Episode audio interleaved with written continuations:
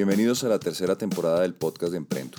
En la tercera temporada damos por terminada la pandemia en Emprendo y vamos a concentrarnos en contar las historias de aquellos emprendedores y empresarios que sacaron adelante sus negocios y que llegan ahora con energía renovada. Muy buenas tardes a todos, buenos días los que nos oyen en otros lugares. Hoy nuevamente estamos en el podcast de Emprendo. Yo soy Rafael Forero y tenemos un invitado muy especial como siempre. Se trata de Enrique Giraldo, con quien eh, tengo la fortuna de haber hecho varios proyectos inmobiliarios. La empresa de él fue la que nos enseñó ya hace muchos años a, desarrollar proyectos inmobiliarios. Y eh, la historia de hoy es muy interesante porque Enrique, que ha sido un emprendedor desde que lo conozco, eh, desde hace más de 20 años, arrancó un nuevo emprendimiento, que se trata de un emprendimiento literario, en principio. Se trata de un libro que se llama La otra vida y que el solo título describe lo que es este emprendimiento, que es, creo yo, una nueva vida para, para Enrique. Hola Enrique, buenas tardes. Rafa, ¿cómo va? Buenas tardes a todos. Muy bien, muchas gracias Enrique. ¿Usted qué? ¿Cómo anda? Todo bien, todo bien. Em, muy dispuesto para, para que charlemos un ratico. Qué bueno, muchas gracias por aceptar la invitación. Enrique, ¿cómo es la historia de la otra vida? ¿Cómo, cómo alguien que hace hoteles, hace vivienda, decide que, que, va a escribir un libro y que ese va a ser su nuevo emprendimiento? ¿Cómo pasa eso? Bueno, eso, eso es realmente pues es un proceso largo del cual pues uno ve o por lo menos se ve el resultado pues ya, ya cuando el libro sale y está publicado. Ese es, lo publicamos la semana pasada, pero pues claramente hay muchas instancias previas que se deben dar para eso. Y de pronto arranco con un tema que puede ser relevante para esta conversación y es el tema de la escritura ha sido algo muy, muy cercano a mí, ha sido un interés muy profundo que lo he tenido conmigo durante todos, pues durante toda mi vida, de lo que me recuerdo, pero el cual nunca había encontrado un canal de, expresión y sobre todo como de, de compartir eh, con la gente, pues o con el público. Entonces siempre hubo ahí una espinita sino que hasta ahora, hasta muy recientemente, y, pues coincidió con, con, todo el COVID, con todo ese tiempo, digamos, muerto o en valle que tuvimos, en el que pues encontré el, el espacio y el tiempo como para explorarlo un poco más y fui ganando inercia hasta que ya se empezó a consolidar algo que dije, bueno, esto puede salir al público, puede volverse un, un libro, pero adicionalmente puede volverse un camino para explorar un, emprendimiento, ya hablaremos de esto un poco más, un emprendimiento que vaya mucho más lejos de lo que es el mismo libro. Entonces, para resumir, por lo pronto, un tema de motivación muy personal y un tema también de necesidad de, encontrar canales de, de, expresión de eso, de esa, mm, esa piquiña interior que estaba teniendo. Eso creo que es condición fundamental para un libro o para un emprendimiento, para poder tener uno la gasolina que va a pedirle, va, a pedirle a uno muchas veces, muchos días, que le va a pedir cuando uno está, encuentra obstáculos o tiene problemas, tiene que entrar y recurrir a, esa parte que, le está diciendo por qué está haciendo lo que está haciendo. Voy a aprovechar para leerles una parte del libro que dice, en algún lugar leí que el infierno es toparse con la persona que uno pudo haber sido. Hay un tema que me da vueltas a mí siempre en el emprendimiento y es ese dicho de que el emprendimiento es eh, un 1% de inspiración y un 99% de transpiración. Y creo que hemos hablado ahorita hasta ahora de la inspiración, de qué lo llevó a usted a tener la idea, pero me gustaría mucho que compartiera el proceso para volver esa idea realidad, que es parte, digamos, de lo que este podcast busca contarle a los que lo oyen, y es cómo de un sueño yo lo convierto en algo real y en algo material, algo, volver la idea realidad. De acuerdo. Eh, muy cierto, uno tiende a romantizar tanto proyectos, libros, emprendimientos exitosos, y romantiza y, y, y ensalza lo que es la idea, y se olvida de todo el trabajo diario eh, de hormiguita que hay detrás y que, que, es la que saca adelante la idea. En el caso de un libro, pues eso es, digamos que arranca desde la escritura. La escritura misma es un proceso lento de todos los días, que además pide, pide una concentración y estar muy enfocado durante mucho tiempo, pero después, digamos que las primeras escrituras o las primeras versiones de algo que uno escribe necesitan de, de, ser revisadas, de ser editadas, y esos son unos, unos eh, ciclos de retroalimentación que son muy importantes. Primero las hace uno, uno mismo, va, va, encontrando como a partir de lo que uno va leyendo, va repasando lo del día anterior o la semana anterior, hasta que uno cree llegar a una versión eh, apropiada, pero después tiene uno que encontrar alguna persona o, una, o gente o varios que le ayuden a retroalimentar y le den unas visiones diferentes en la que uno está, que, pues, que es uno, la, la automática de uno. Y creo que esos, y ahí uno tiene que seguir trabajando y estar dispuesto a oír lo que le dicen. No necesariamente para cambiar, pero sí escuchar cómo está recibiendo y cómo está entendiendo la gente lo que uno comunica. Y creo que eso aplica pues no solamente pues, un cuento, este es un libro de cuentos, pero aplica para cualquier producto, cualquier servicio. Uno tiene que estar muy atento de, cuál es la retroalimentación y qué es lo que está llegando al otro lado. No necesariamente es lo que uno piensa.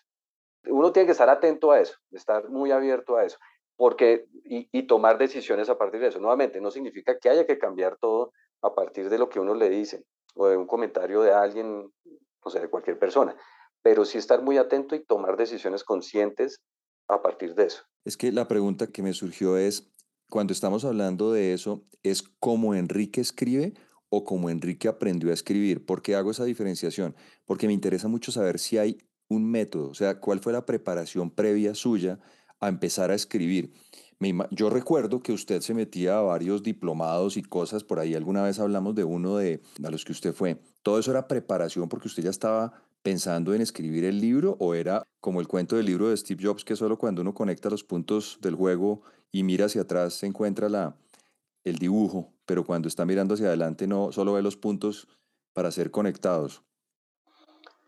E, es un poco de ambos, o sea, la pregunta creo que es muy, muy interesante porque no tiene una respuesta eh, precisa. Yo creo que es un poco de ambos. Es decir, uno, o por lo menos en este caso, sí me, digamos que me preparé indirectamente durante mucho tiempo, pues, leyendo, estudiando, digamos, como, como teniendo un contacto pasivo, si se quiere, con todo lo que es el, la literatura y la comunicación narrativa, que, pues, que le da a uno digamos, como le da a uno una, una base muy importante para poder arrancar. Pero en el momento en que uno ya está haciendo, en el momento en que deja de ser una idea o una posibilidad, sino que empieza uno a hacer, a escribir, por lo menos yo me di cuenta que había otro tipo de herramientas los cuales no tenía y que, y que iban a ser muy importantes para poder eh, mejorar el resultado de lo que estaba logrando escribir. Son, en ese caso eran herramientas de pronto un poco más tácticas y pues que, que tienen, que están relacionadas pues con, con la estructura, como la, la forma de, de, una historia, cosas incluso hasta, hasta el punto del cuál es el formato, cómo, cómo, se, cómo se muestra un diálogo. Tienen muchos niveles, pero y tal vez lo que quiero resaltar es que hay una preparación y una educación previa que es muy importante que es como lo que es tal vez el ancho del, lente con el cual uno puede ver hacia dónde va, pero en el momento que uno arranca, uno necesita también una educación, digamos, en la marcha, una educación práctica en la marcha sobre el camino que está, por sobre cada paso que está dando. Y las dos son, son supremamente importantes. Y en esa, en esa educación del camino, que vendría siendo una, una buena analogía como cuando uno monta un emprendimiento y descubre que si que, su fuerte, por decir algo, es el mercadeo, pero se da cuenta que necesita aprender contabilidad y finanzas, entonces se va haciendo a otras herramientas. Eh, ¿Cómo es ese proceso en, en, una creación literaria? O sea, usted se da cuenta de que, de que como lo escribió no le gusta o alguien le dice, oiga, ahí falta forma o cómo encuentra las herramientas y sobre todo, ¿qué tipo de herramientas son esas? Se lo pregunto porque para mí es absolutamente desconocido de lo que me está hablando. O sea, cuando habla del, como del, de la caja de herramientas, no sé cuáles son las cajas de herramientas a las que acudiría eh, una persona que está armando un proyecto literario. A ver, básicamente editores o, o lectores. Un editor realmente pues, es un lector más profesional y que, que tiene un recorrido y, y, puede apuntar a ciertas cosas. Pero, pero hay editores que se concentran en ciertas cosas, probablemente lo separaría en tres niveles. Un, nivel macro elevado, que es la visión de conjunto de la historia, para dónde va, qué busca, qué, eh, como, sí, que, cuáles son los valores y los niveles de transformación que se dan en una historia. Hay editores y lectores que, leen eso mucho. Yo tiendo a hacer eso, por ejemplo. Yo, yo cuando leo muchas veces algo de alguien más, eh, muchas veces me, quedo, me, me, impresiona y los autores que más me gustan son los que tienen mucha, una fortaleza muy grande en ese nivel que es más abstracto. Hay un nivel intermedio en el cual, digamos, está la psicología, la psicología de los personajes, las motivaciones, las caracterizaciones. Ese también es muy importante. Y nuevamente hay, hay lectores y editores que, que, miran más una cosa que la otra. Y hay un nivel mucho más detallado que ya es el manejo muy preciso de lo que está en la página, en lo que está escrito de, la longitud de las frases, del ritmo, de una serie de cosas que, realmente es lo que uno lee. Entonces, ¿cómo se apoya uno? Pues consiguiendo gente que, sobre todo, como usted viendo lo, sugiere, lo apoye uno a uno en lo que uno no es bueno.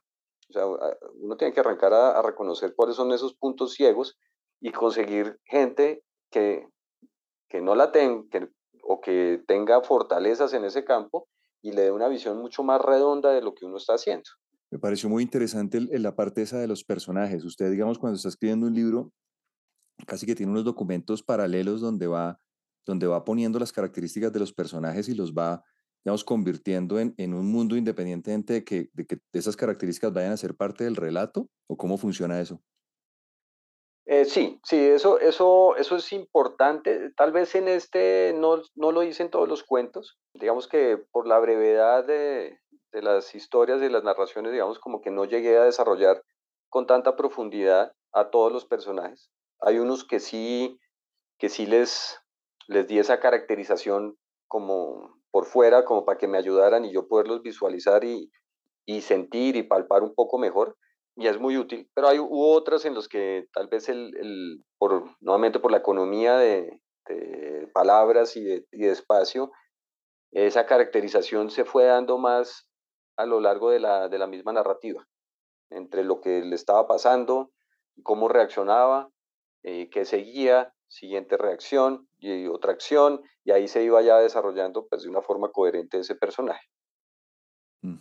Entonces ya estamos en el proceso en el que, digamos, usted está escribiendo, pero terminé ya de escribir y ahora yo tengo que llevar eso al mercado, que eso es algo de lo que yo siento, digamos, de las, de las personas que están en el mundo artístico que conozco, que no piensan en esa parte, porque normalmente piensan o pensamos todos que lo que hacemos lo hacemos bien, pero, pero tal vez no nos ponemos a pensar en que hay que venderlo porque finalmente, pues esto es un mercado y hay que, las ideas cuando se vuelven realidad hay que venderlas. Entonces, ¿qué pasa ahí? Ya tengo yo mi libro completo y ¿qué hago? Busco un editor, busco un, qué una casa editorial, ¿cómo es la parte de comercializar el libro? Sí, e, ese es un momento muy, muy interesante y, y presenta una cantidad de retos. Antes de, yo diría que si alguien está en ese punto, antes de hacerse esa pregunta que es súper concreta, es decir, ¿qué hago con esto? ¿A dónde lo llevo? ¿O lo autopublico? Que hoy es una opción tremendamente fácil. Tal vez valdría la pena hacerse la pregunta, bueno, ¿para dónde voy con todo esto? ¿Cuál es mi objetivo? ¿Cuál es mi objetivo? Un primer objetivo es escribir el libro. Llámese cuentos, llámese poesía, novela, eh, no ficción. Eh, un primer objetivo es escribirlo digamos que llega uno a ese punto y lo cumplió. Pero el siguiente, pero probablemente la pregunta sigue viva y bueno, ¿y ahora qué? ¿Para dónde voy con esto? Y en mi caso particular, me di cuenta, y, soy sincero, me di cuenta después, porque no fue algo, algo que, había planeado, es que al finalizar la escritura, me di cuenta que el objetivo real no era solamente terminarlo y, digamos, publicarlo, sino que esto, digamos, apunta mucho más allá y, en unos segundos le, contaré para dónde siento yo que está apuntando. Entonces, teniendo la opción de, de autopublicar, nuevamente es muy sencillo, eh, tiene, que tiene la ventaja de pues, que no hay que, digamos, por decirlo así, no hay que pedirle permiso a nadie. Sencillamente uno genera un diseño, diagrama, incluso puede hacerlo sin publicar en físico, sino solamente digital, que es todavía más sencillo, y cumplió con la frase de escribí un libro, o ya está, y se lo puedo compartir y vender a la gente que, que considere que le pueda interesar.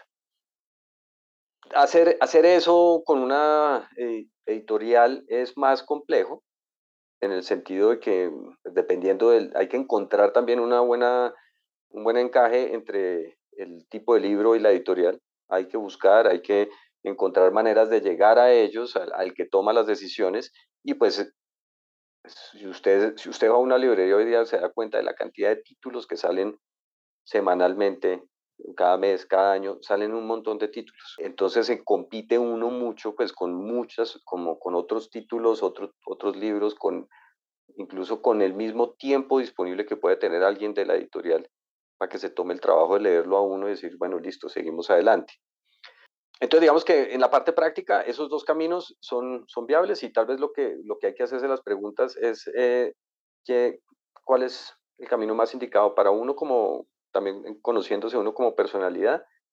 El de la autopublicación requiere mucha creatividad y mucha motivación propia.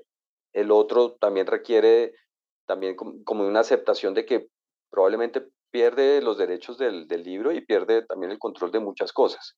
Incluso pueden obligarlo a uno a, reescribir o reorganizar el libro de muchas maneras.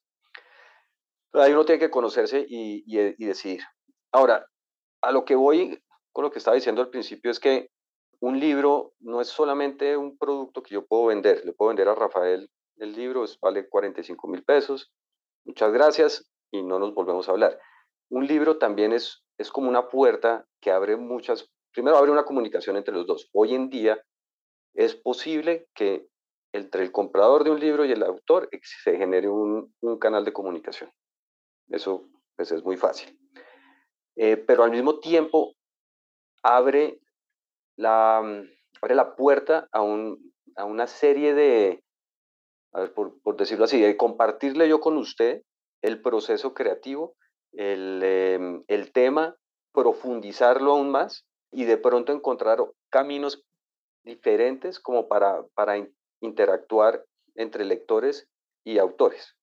Y ahí es donde me di cuenta que tal vez en mi caso, La otra vida, el libro de cuentos que, del que hemos estado hablando, no es solamente ese libro que, que, va a estar, que ya está a la venta o que va a estar en librerías, sino es también va a ser una, una puerta de entrada a un mundo eh, o a un canal de comunicación que quiero establecer con una posible audiencia una posible audiencia que le guste leer ficción, pero que también le guste otra serie de temas que voy a empezar a desarrollar en una, en una newsletter que, que ya se va, voy a abrir próximos días precisamente con todo esto.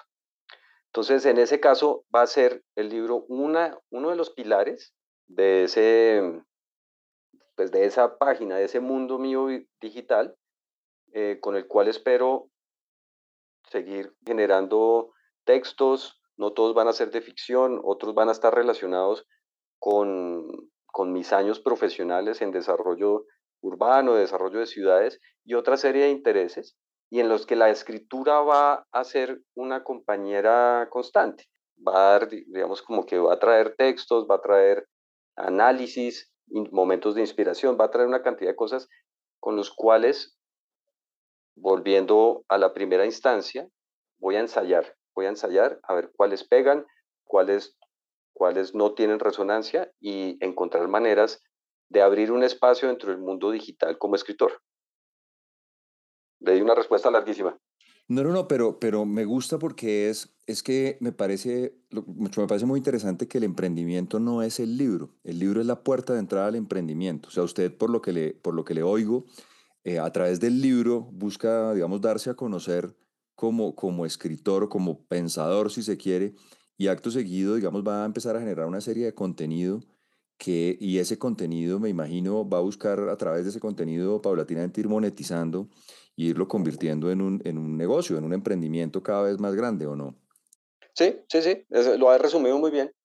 Es, digamos que entrar al mundo digital, digamos que como tener un libro o, o la facultad de escribir y la disposición para escribir le, permite a uno entrar al mundo digital.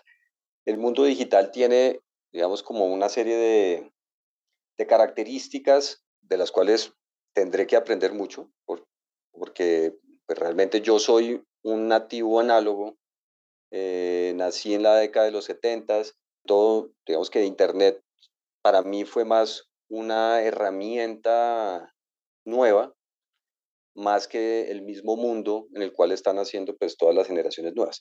Entonces, e, ese, ese mundo digital, digamos, como que permite, ofrece la posibilidad de ir encontrando formas diferentes de generar ingresos, de generar un flujo de caja, es decir, monetizar, como usted dice. ¿Cuáles, cuáles son las que funcionarán? Es, es imposible saber de antemano. Pero lo que, precisamente lo interesante y, lo que me ha llamado mucho la atención de esto es que hay que empezar a, hay que ensayar, hay que buscar caminos, formas de conectar, incrementar audiencia, eh, escuchar, volvemos nuevamente a la retroalimentación, que hoy en día pues se puede medir mucho más fácil. ¿Qué resuena? ¿Qué no resuena? ¿Qué temas se comparten mucho? ¿Qué temas pasan de una forma intrascendente? Todo eso un poco para, para nuevamente para explorar a partir de, de la escritura y, y, de, digamos, de unos temas que se van a desarrollar en, en esta en esta página, en esta newsletter, eh, que se van a desarrollar y mm, vamos, vamos aprendiendo en el camino. Qué interesante, Enrique. Muchísimas gracias. Me parece además buenísimo y, y, mm, y sobre todo muy esperanzador que el contenido digital, digamos, se nutra de buenas obras literarias y no que se nutra de, de, tanta bobada que hay por ahí y tanto chistecito y tanta cosa que pues obviamente es divertido, pero que de alguna manera creo, le quita el, el poder que tiene la, pues, la red y que tiene el, el mundo digital para entregar eh, cosas que le ayuden a la gente a, a, a, cada vez ser mejor. No sé si estoy siendo demasiado sí, crítico con ese, con ese tema de los influencers o ese tipo de cosas, pero es un poquito la discusión que había vieja en televisión. Yo que también soy de la década de los 70, recuerda usted, de si la televisión debía tener contenidos que la gente quería o contenidos que la gente debía tener y nunca se llegó a nada porque efectivamente pues el mundo se fue a, a lo que la gente pide y dejamos de tener ciertas, eh, ciertos contenidos, qué sé yo, programas de historia, cosas que eran muy importantes para la educación de la gente. Entonces me alegra mucho que, que usted vaya en ese camino, le, confieso. Sí, no, eh, y eso es súper interesante que, que, lo mencione Rafa porque, a ver, una de las cosas que, que, esta, que este mundo digital tiene y que tal vez no hemos sabido explotar, bien lo dice usted, es que es un mundo tan vasto en números, en cantidad de gente, con que así uno, así uno le interese un tema supremamente extraño o particular, qué sé yo, eh, las hormigas culonas, por, por decir algo, va a encontrar el público suficiente para poder compartir lo que sabe, lo que le interesa sobre ese, sobre ese tema.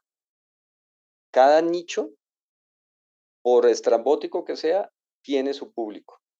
Y sencillamente, si uno encuentra la manera de conectarse con ellos, va a poder profundizar en vez de estar tratando de, digamos, de complacer al algoritmo, de complacer a, a, los influenciadores o de complacer a los índices eh, de respuesta, va a poder es generar conexiones y comunicación con gente que le interesa lo mismo que a usted o que piense de una forma similar.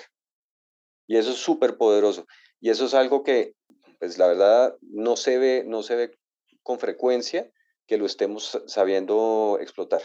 Pues mire que efectivamente este proyecto del podcast, que era en realidad un, un lado de, de Emprendo, cuando arrancamos el, el, tema de los, de los eh, espacios colaborativos y del, y del coworking, este en realidad fue un ejercicio de pandemia que buscaba, pues, entre otras cosas, entretenernos y adicionalmente tomar contacto con los amigos emprendedores y enseñar a emprender y contar este tipo de historias.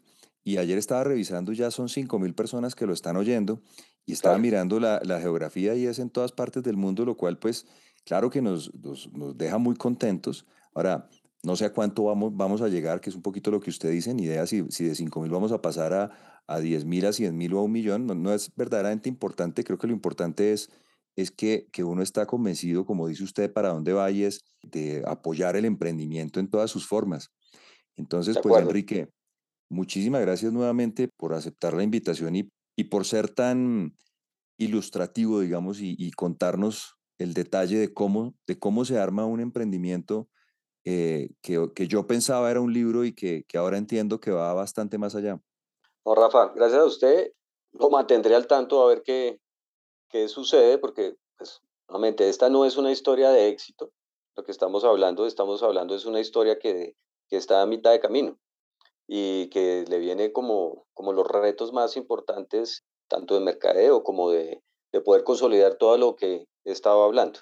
Entonces lo mantendré al tanto, pues porque sé que puede ser un tema que, de interés para, para, todos, para usted y para su audiencia. Pues mire que eso, eso me gusta mucho más, todo lo como usted acaba de terminar, porque creo que no es una infidencia lo que va a contar, pero hasta donde yo recuerdo, usted y su empresa son de las empresas que más metros cuadrados han construido de vivienda en, en Bogotá y, que tenga, digamos, la conciencia de que en realidad no es, el tema no es el éxito, sino el tema es el emprendimiento en sí mismo, pues me, me hace muy feliz porque además me permite mostrar y mostrarle a la gente que cuando uno tiene una inquietud, así haya sido exitoso en otra cosa, pues es muy divertido arrancar y volver a, a emprender en algo que a uno le llama la atención. Entonces eso también se lo agradezco, Enrique, porque el, que, el hecho de que usted esté emprendiendo en otra cosa y esté jugando en otro, en otro campo de juego me parece un, un, gran, un gran ejemplo a seguir.